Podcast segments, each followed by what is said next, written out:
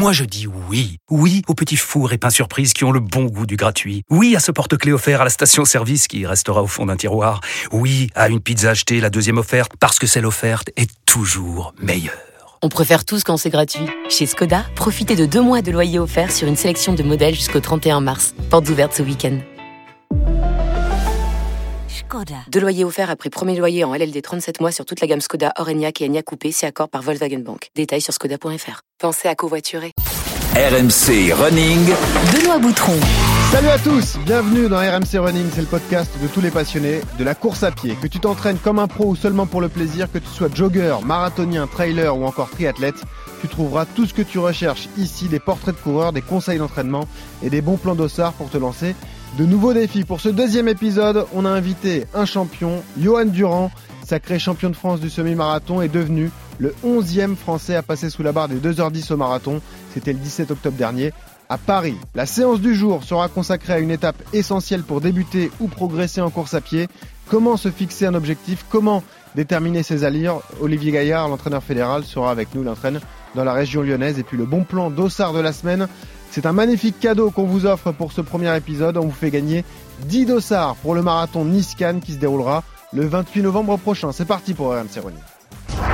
Alors Johan, toi t'es né le 14 mai 1985 à Bergerac en Dordogne. Oui, oui, oui, Bord, c'est très intéressant. Euh, moi j'ai démarré par le foot. de la pub pour Bordeaux Il est exceptionnel Johan Durand. Une frappe de plus de 30 mètres C'est incroyable Et ça touche le poteau et ça rentre René ne peut rien et Bordeaux.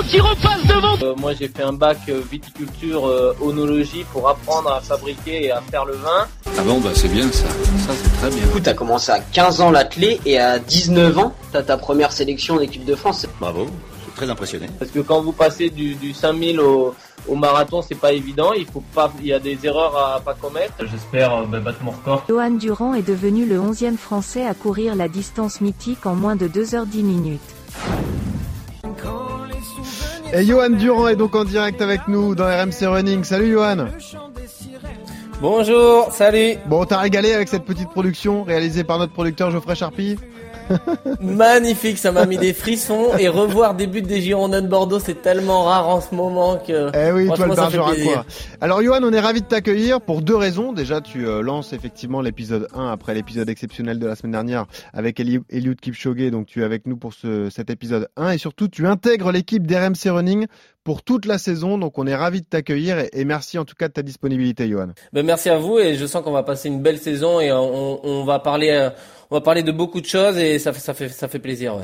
Avant de détailler ton, ton CV de coureur, première question qu'on pose à tous nos invités Johan, pourquoi tu cours? Bonne question, très bonne question. Hein. Bah, au début, j'ai couru, euh, je courais après un ballon, hein, comme euh, comme beaucoup de jeunes. euh, je suis issu du football, et puis mes résultats sportifs ont fait que bah, je me suis, j'ai eu des très bons très bons résultats en, en course, que ça soit au collège ou au lycée. Et je me suis dit, bah dis donc, je suis doué pour euh, pour cette pratique-là, et je me suis inscrit dans un club, et tout de suite euh, j'ai progressé. Et aujourd'hui, c'est devenu mon métier, c'est devenu plus plus qu'un métier puisque c'est une vraie passion, et et aujourd'hui, je peux pas comme euh, beaucoup de runners, une fois qu'on a mis le doigt dedans, on peut plus s'en passer.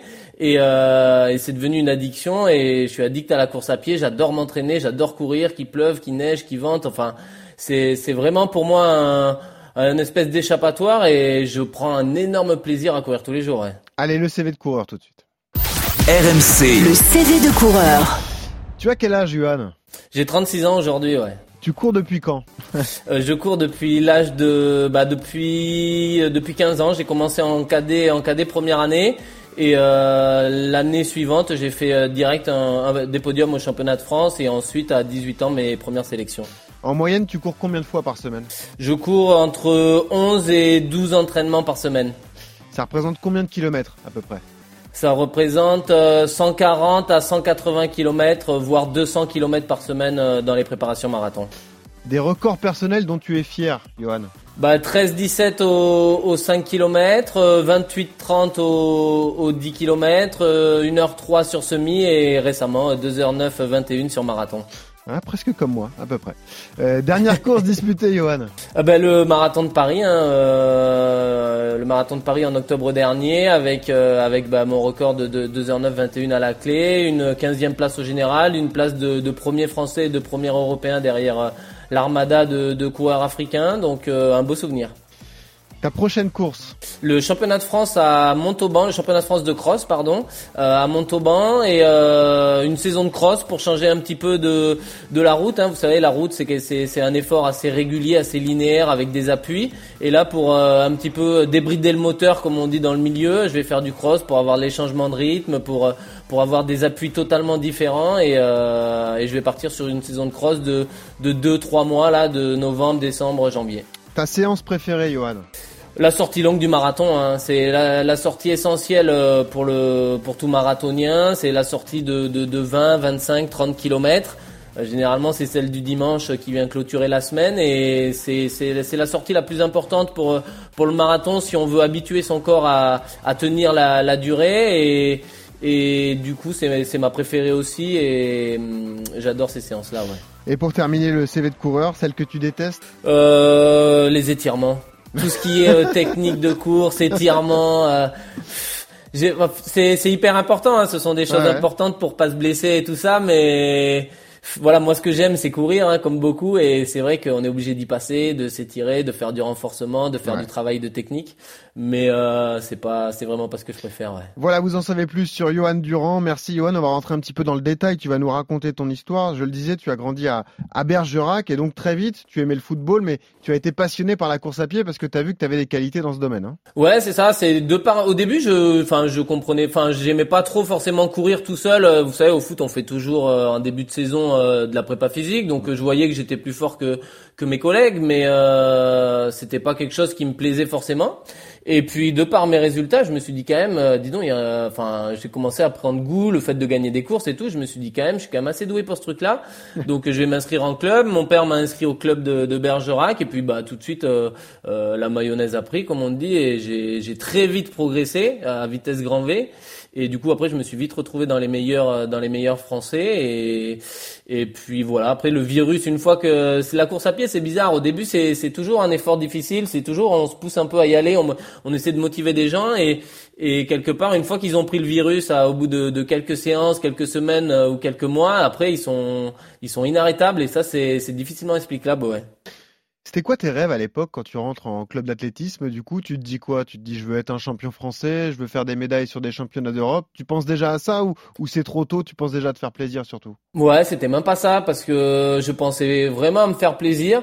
Et c'est vrai que moi, je m'étais plus imaginé comme footballeur et tout à, à gagner des, des, des, trophées ou à jouer à, un bon niveau. Voilà. Et voilà, tu vois, voilà. Mais euh, je m'imaginais plus comme ça que coureur. Et, et quand j'ai commencé à courir, c'était pas, tu vois, les Jeux Olympiques, je regardais à la télé un peu, mais c'était pas non plus. Euh, je connaissais personne. Hein. Je suis arrivé dans le milieu. Euh, tu me parlais de de Alain Mimoun, Zatopek, Michel Zazie ou Marie-Jo Pérec. Euh, je connaissais pas forcément. Alors que Platini, machin, euh, Cruyff, ça me parlait, ça me parlait forcément. Donc il a fallu que j'apprenne les codes aussi du milieu, connaître un petit peu bah, comment s'entraîner, comment faire les choses. Euh, donc voilà, il m'a fallu un peu de temps. Et euh, mais non, j'ai pas forcément rêvé d'être d'être champion. J'ai juste pris du plaisir à courir. Je progressais, je progressais, et puis au bout d'un moment, euh, c'est vrai que une fois que vous avez goûté à l'euphorie d'un podium au, championnat de France, que vous avez vos noms dans, les journaux, que vous faites des stages avec les meilleurs de, de, des stages en équipe de France, ben vous avez qu'une envie, c'est d'y revenir. Hein.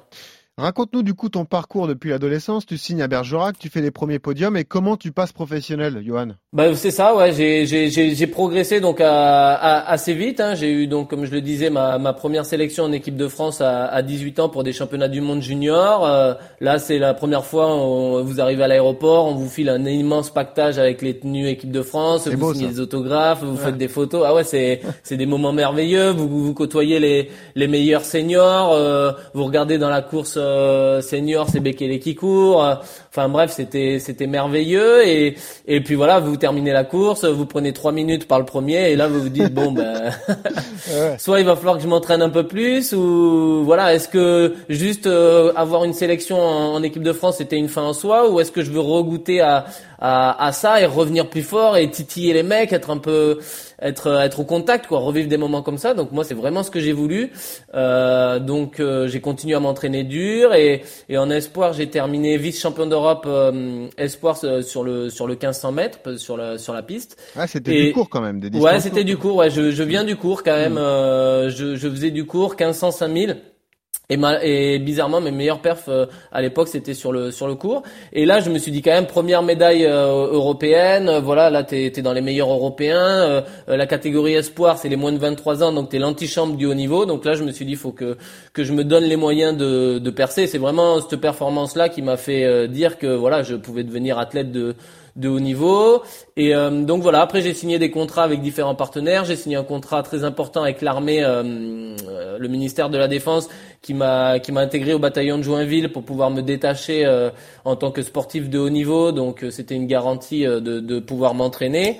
Euh, donc voilà, et, et progressivement, ben, j'ai j'ai- j'ai progressé comme ça. Je, je me suis structuré.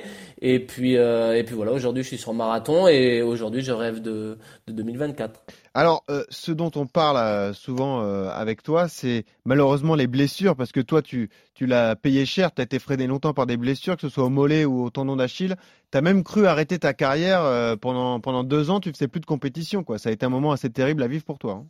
Ouais, bah c'est ça. Le, le problème du haut niveau, c'est que c'est souvent fait de haut et de bas, et, et quand on est en difficulté euh, dans la dans la, la course à pied, le problème c'est que bah voilà, personne peut courir à votre place. Hein. Une, une équipe d'un un joueur d'un sport co qui se blesse, il, il sait qu'il pourra retrouver sa place sur les terrains. Moi, je me je me posais la question, euh, voilà, euh, enfin. Ça dépendait que de moi. Il fallait que je que je soigne vraiment cette pathologie au tendon d'Achille. Donc je À m'étais quoi c'était dû, Johan? C'est juste ton, ton organisme qui supportait plus les kilomètres ou c'est Alors il y avait il y avait un peu les deux. Il y, a- il y avait le fait d'a- d'avoir fait un petit peu trop de pistes euh, étant jeune euh, et du coup ça ça abîme quand même les tendons. Le fait de faire beaucoup d'intensité et, et avec les pointes, euh, c'est c'est- c'était assez difficile. Et j'avais aussi une malformation du calcanéum, de l'os du talon, qui faisait que qui venait en- il y avait une contrainte avec le tendon d'Achille qui s'attache euh, sous le sous le sous le talon et donc j'avais des frottements et du coup j'avais le tendon d'Achille qui était fissuré en gros. Ah oui. Et Ouais. donc il a fallu euh, raboter un bout d'os pour éviter ces frottements pour que ça ça frotte pas sur mon tendon et que ça ça ça me fasse pas des des, des fissures à ce Mais, niveau-là. Johan, Donc, du coup- ouais. Quand, quand tu bouffes des kilomètres pendant des années et des années, que tu es obligé de t'arrêter deux ans quasiment sans courir, euh, psychologiquement à digérer, ça doit être très dur, non? Ouais, à digérer c'est très difficile, surtout que que bah c'était une période un peu délicate et vous perdez un peu les partenaires aussi, c'est-à-dire que Ah les oui, gens commencent à, à moins croire en vous. Euh, donc là il faut il faut faire le point. Voilà, moi j'ai j'ai soufflé un peu pendant six mois, j'ai mis l'athlète de côté, j'ai plus suivi les résultats, j'ai vécu euh, ma vie comme un un homme normal, euh, voilà, je regardais plus l'athlète, j'allais plus courir le matin et le soir, je faisais autre chose, je faisais un peu de vélo vite fait, je m'entraînais, je m'entretenais un peu, mais voilà, j'ai j'ai soufflé un peu, du coup ça a permis à mon corps de régénérer, et je pense que si aujourd'hui je suis revenu à très haut niveau comme euh, comme j'ai pu le faire, je pense que c'est lié aussi, euh, voilà, j'étais, mon corps était certainement arrivé à saturation au bout de 15 ans de haut niveau. Il a dit stop, j'ai besoin de 6 mois de repos en gros. Donc je lui ai donné ces 6 mois, j'ai rien fait, j'ai, mangé ce que j'ai voulu, j'ai, arrêté, euh, bah voilà, parce que quand vous faites du haut niveau, bah il y a des régimes, il y a des machins. Combien Donc, tu euh, pèses, Johan, pour info Je suis à quand t'es- 60 kilos pour Ouais. 1m74. Et poids de, euh, poids forme 60 kilos donc. Ouais, poids de forme 60, 59, 60, mais 60 kilos, ouais. Alors, tu le disais, euh, cette régénération t'a permis d'obtenir des résultats fantastiques. Quelle année 2021 pour toi? Record sur 10 km, champion de France du semi-marathon au Sable d'Olonne. Et surtout, cet objectif ultime pour toi euh, cette année, c'est que tu as terminé premier français au marathon de Paris euh, donc le 17 octobre dernier. En moins de 2h10, hein, tu as fait 2h09, c'est quand même magnifique. Euh, tu pouvais pas espérer mieux sur cette année, Johan. Non, ça, ça a été, ouais, c'est ça. Si, si j'avais voulu écrire sur un papier mon année rêvée en me disant quels objectifs je, je voudrais mettre, j'aurais vraiment mis ça parce que voilà, j'ai fait un premier marathon au, au mois de mai à Milan euh, pour me remettre dans le bain du marathon après après trois ans sans marathon. Donc je l'ai passé euh, avec une préparation relativement courte de de 8 à de 10 semaines à 8 semaines, vraiment une préparation quand même assez courte. Je fais 2 12 27 mais en finissant euh, vraiment facile, en courant en négatif split, c'est-à-dire qu'en finissant la deuxième partie plus rapide que la première. Et euh, c'était vraiment l'idée, c'était de recourir, reprendre plaisir, reprendre la distance, réapprendre à prendre les ravitaillements, à courir cet effort-là de deux heures. Et puis voilà, derrière, je me suis dit, bon, ben maintenant c'est Paris, je, sais que je peux courir 2h12 en étant facile. Maintenant, on met les bouchées doubles, on part sur Paris. Préparation de 16 semaines avec euh, les championnats de France euh, euh, comme objectif. Et puis voilà, j'ai, travaillé pas mal ma vitesse aussi dans la préparation. Donc j'ai battu mon record sur le 10 km, j'ai battu mon record sur le semi-marathon, j'ai été champion de France et tout ça. Et puis au final, euh, le marathon, euh, la petite cerise sur le gâteau qui va bien avec le, le record. Et, puis voilà, cette place de, de premier français. Et, et puis voilà, la meilleure performance française de la saison, euh, euh, la onzième de tous les temps. C'est, c'est vraiment, c'était vraiment une, un super dimanche, ouais. Et pour ceux qui veulent se rendre compte, hein, se rendre compte, pardon, 2h09 au marathon, c'est 3 minutes 04 au kilomètre. Hein. Donc imaginez, essayez de le faire déjà sur 500 mètres, sur cette allure, vous verrez, c'est quand même assez hallucinant ce que tu as réussi. Parlons donc du coup de, tes objectifs avant de passer à la séance. Objectif à moyen terme, il y a peut-être les Europes qui arrivent l'année prochaine en, en, juin prochain. Et puis j'imagine l'objectif ultime, toi qui as 36 ans aujourd'hui, c'est peut-être les Jeux de Paris en 2024. Ouais, c'est ça. Il y a les championnats d'Europe à Munich euh, l'été prochain, qui sera certainement mon prochain marathon. Donc euh, l'avantage que j'ai là, c'est que je suis déjà déjà qualifié. Donc euh, voilà, j'ai un an pour bien préparer les choses, pour passer par du semi-marathon, pour faire du volume. Voilà, je repasse par les crosses pour retrouver un peu de rythme et tout ça. Donc j'ai quand même j'ai quand même le temps de, de, de bien préparer les championnats d'Europe. Et puis j'ai une carte à jouer puisqu'avec mon chrono, pour l'instant, j'ai la sixième performance européenne euh, cette année. Donc euh, voilà, on verra, on verra ce championnat d'Europe comment ça se passe. Et puis derrière, il faudra vite enchaîner avec euh, avec la préparation de 2024 parce que sur marathon, voilà, les, les, les minima seront certainement à réaliser sur la saison 2023, donc de janvier 2023 à janvier 2024. On aura certainement un an. Donc là, on aura une fenêtre de tir de de deux marathons, hein, puisqu'à haut niveau, on court uniquement deux marathons par an. Ouais. Donc euh, ça sera l'objectif de d'être performant sur euh, sur ces deux marathons là en 2023. Donc euh, voilà, il faudra vite switcher après les championnats d'Europe pour se régénérer et repartir sur un objectif de chrono. Bon, Johan, enfile tes baskets, on passe tout de suite à la séance. Allez, on y va. RMC. La séance. Et tous les runners du monde se sont forcément posé cette question, ils continuent de se la poser pour certains. À quelle vitesse suis-je capable de courir un 5, un 10 km, un semi ou un marathon? C'est forcément un peu différent pour euh, les trailers qui nous écoutent parce que le chrono est moins important sur trail. On va tenter de répondre à cette question avec Olivier Gaillard que tu connais bien qui est entraîneur fédéral. Salut Olivier, ravi de t'accueillir. Salut, ravi d'être avec vous euh, pour ce, cette petite session et le lancement de ce podcast avec un invité de prestige, euh, Johan Durand. Ah oui, vous vous connaissez bien, forcément. Olivier, d'ailleurs, tu entraînes dans un club de la région lyonnaise, hein, si tu veux nous rappeler le club. Exactement, j'entraîne donc dans un petit club de la banlieue lyonnaise à l'AS Caluire, euh, donc c'est euh, c'est vraiment juste à côté de Lyon. Alors tu es spécialiste de l'entraînement du demi-fond, hein. c'est toi notamment qui a réalisé les plans d'entraînement pour euh, l'organisateur du marathon de Paris, donc tu connais tous ces sujets sur le bout des doigts. Le sujet qu'on voulait aborder avec toi, c'est donc déterminer son allure de course, que ce soit pour un 5, un 10, un semi ou un marathon. Est-ce que tu crois déjà, Olivier, pour commencer, aux règles de calcul qu'on voit euh, sur Internet pour, son allure idéale sur 10 semi ou marathon Tu sais, les règles où on dit euh, tu prends ton âge, tu prends, euh, etc., les différentes données, et ça te donne une vitesse estimée. Est-ce que tu crois à ces calculs-là, toi? Alors tous ces calculs-là, ça reste évidemment des moyennes qui sont là pour aider les, les coureurs. Donc c'est il y a, y a, évidemment une fiabilité qui, qui va varier d'un coureur à l'autre, mais euh, il faut bien, j'ai envie de dire, il faut bien se donner des bah, des repères et des jalons, et ça va être la vraie difficulté euh, des coureurs qui qui bah, qui commencent leur carrière, euh, bah, c'est d'arriver à trouver euh, quelles sont les allures utiles à leur entraînement.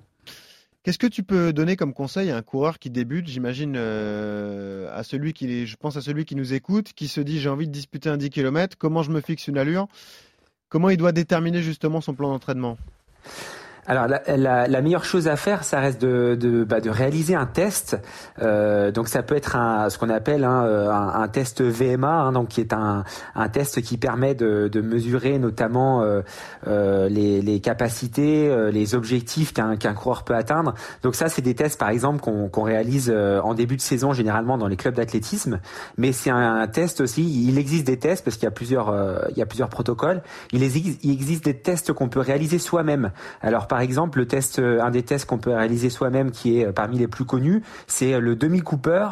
le demi Cooper, ça consiste à essayer de courir la plus longue distance possible sur une durée de 6 minutes. Et le meilleur repère, c'est d'ailleurs la piste d'athlétisme pour réaliser ce test, parce qu'au moins on a des données fiables.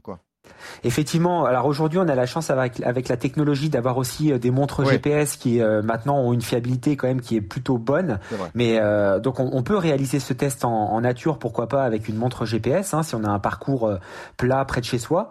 Mais euh, effectivement, si on est à côté d'une piste d'athlétisme, c'est encore mieux puisque là on peut vraiment mesurer avec certitude la distance quand on connaît la distance de la piste. Olivier, donne-moi un exemple. Si sur 6 minutes, je, je parcours euh, 1 km 6, ça veut dire que ma vitesse maximale a- aérobie, elle est de, de 16 km heure, c'est ça? C'est exactement ça. Voilà, vous prenez euh, la distance que vous parcourez. Donc là, euh, l'exemple est, est excellent. Si vous avez parcouru 1600 mètres euh, en 6 minutes, vous avez ce qu'on appelle une VMA de 16 km heure.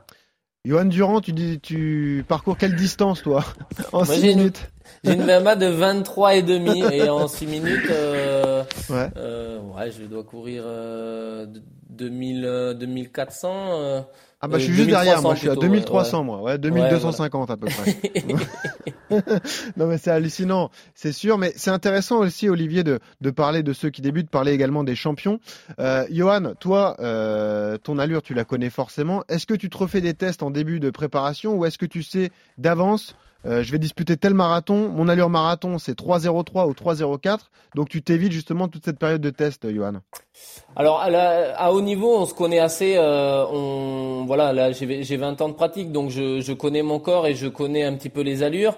Euh, tous les tous les trois ans, malgré tout, je fais quand même un test d'effort sur tapis qui va déterminer bah, ma VMA et ma VO2 aussi.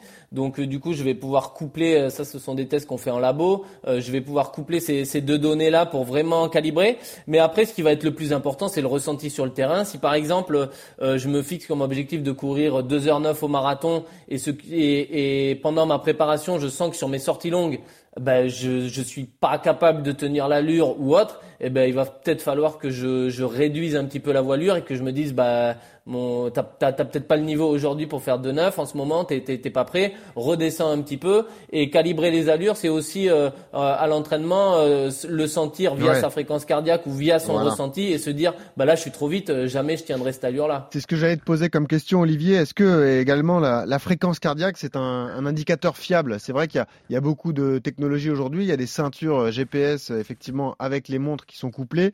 On, on a vraiment beaucoup de données. Est-ce que le plus fiable, finalement, c'est pas le cœur? Alors effectivement, la, la fréquence cardiaque, on peut aussi l'utiliser à condition, pareil, d'avoir des bons repères. Euh, et là, pour le coup, les formules euh, qu'on peut qu'on peut régulièrement voir dans les magazines ou les sites internet euh, de fréquence cardiaque max qui serait euh, 220 moins l'âge, hein, pour pour schématiser. Ça, ça a vraiment de grosses grosses moyennes et il n'y Ouais. a pas une grosse fiabilité. Donc si on veut moi, tu vois, utiliser, euh, Faut pas que ce soit très, euh, révélateur. Exactement. Si on veut utiliser la fréquence cardiaque à l'entraînement, c'est tout à fait possible, évidemment. Mais par contre, il faut partir euh, à nouveau euh, d'un test qui soit précis. Sur le sur le test de, de demi Cooper, hein, courir 6 minutes, euh, si on finit vraiment euh, dans la dernière minute euh, avec un effort qui est maximal, euh, eh ben, eh bien, on peut regarder la fréquence cardiaque qui a été mesurée en fin d'effort pour essayer d'estimer à peu près une fréquence cardiaque max qui serait propre à, au coureur qui est en train de faire le test. Et ensuite, effectivement, moi, ce que je conseille, c'est de coupler euh, les allures de course, le travail d'allure de course avec la fréquence cardiaque. Euh, pour être très concret sur les exemples, euh, si je fais une séance avec où je travaille mes allures 10 km, je peux regarder la fréquence cardiaque qui est la mienne lorsque je fais de l'allure 10 km et je vais m'en servir comme référence. Alors, justement, on parlait de l'exemple. Imaginons, je fais mon test Cooper de 6 minutes. J'ai parcouru donc 1 km 6. Ma VMA est à 16 km heure. Ça veut dire que mon objectif sur un 10 km, c'est de courir à 16 km heure? Alors non, bien sûr, parce que euh, cette, ce test VMA en fait donne une, une vitesse de course qu'on peut tenir. euh, bah là, en l'occurrence, vous l'avez tenu 6 minutes, mais on pourra pas aller très au-delà de cette durée d'effort. Donc après, à partir de, de ce test VMA et de la VMA qui a été trouvée euh, sur le test de Mi Cooper, on va extrapoler des allures. Donc quand on n'a jamais couru euh, un 10 km par exemple, eh ben on va se donner l'objectif de courir par exemple à 85 de sa VMA. Donc on va prendre 85% de l'allure 16 km heure.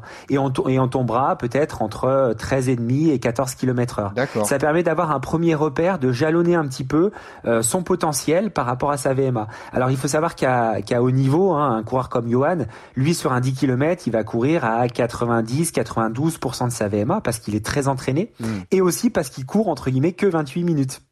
Eh oui. Mais un coureur qui va courir plus dans les 45, 50 minutes, une heure, lui, il ne courra pas à 90 ou 92% de sa VMA. Il va être beaucoup plus bas, donc il va être autour de 85%, voire un peu en dessous pour les débutants. Et Olivier, dernière question pour toi. Comment se rendre compte justement que, que l'allure qu'on souhaite euh, atteindre est trop élevée? C'est ce que disait Johan, c'est, tu le vois en fonction de l'entraînement. C'est-à-dire que si tu es, fractionné sur, euh, sur euh, des distances comme 1 km ou 2 km sont, sont trop dures à atteindre, tu te dis là, c'est mon plan est beaucoup trop élevé pour moi euh, évidemment, si vous réalisez une, une séance euh, euh, de 6 fois 1000 mètres, allure 10 km, avec des temps de récupération entre chaque fraction, et que vous vous rendez compte que vous êtes en difficulté pour maintenir les allures sur les 1000 mètres, là, très clairement, ça peut être un indicateur, alors sauf si c'est un jour où on n'est pas en forme, mais si ça se répète dans le temps, ça va être forcément un indicateur que l'allure de course a été mal choisie.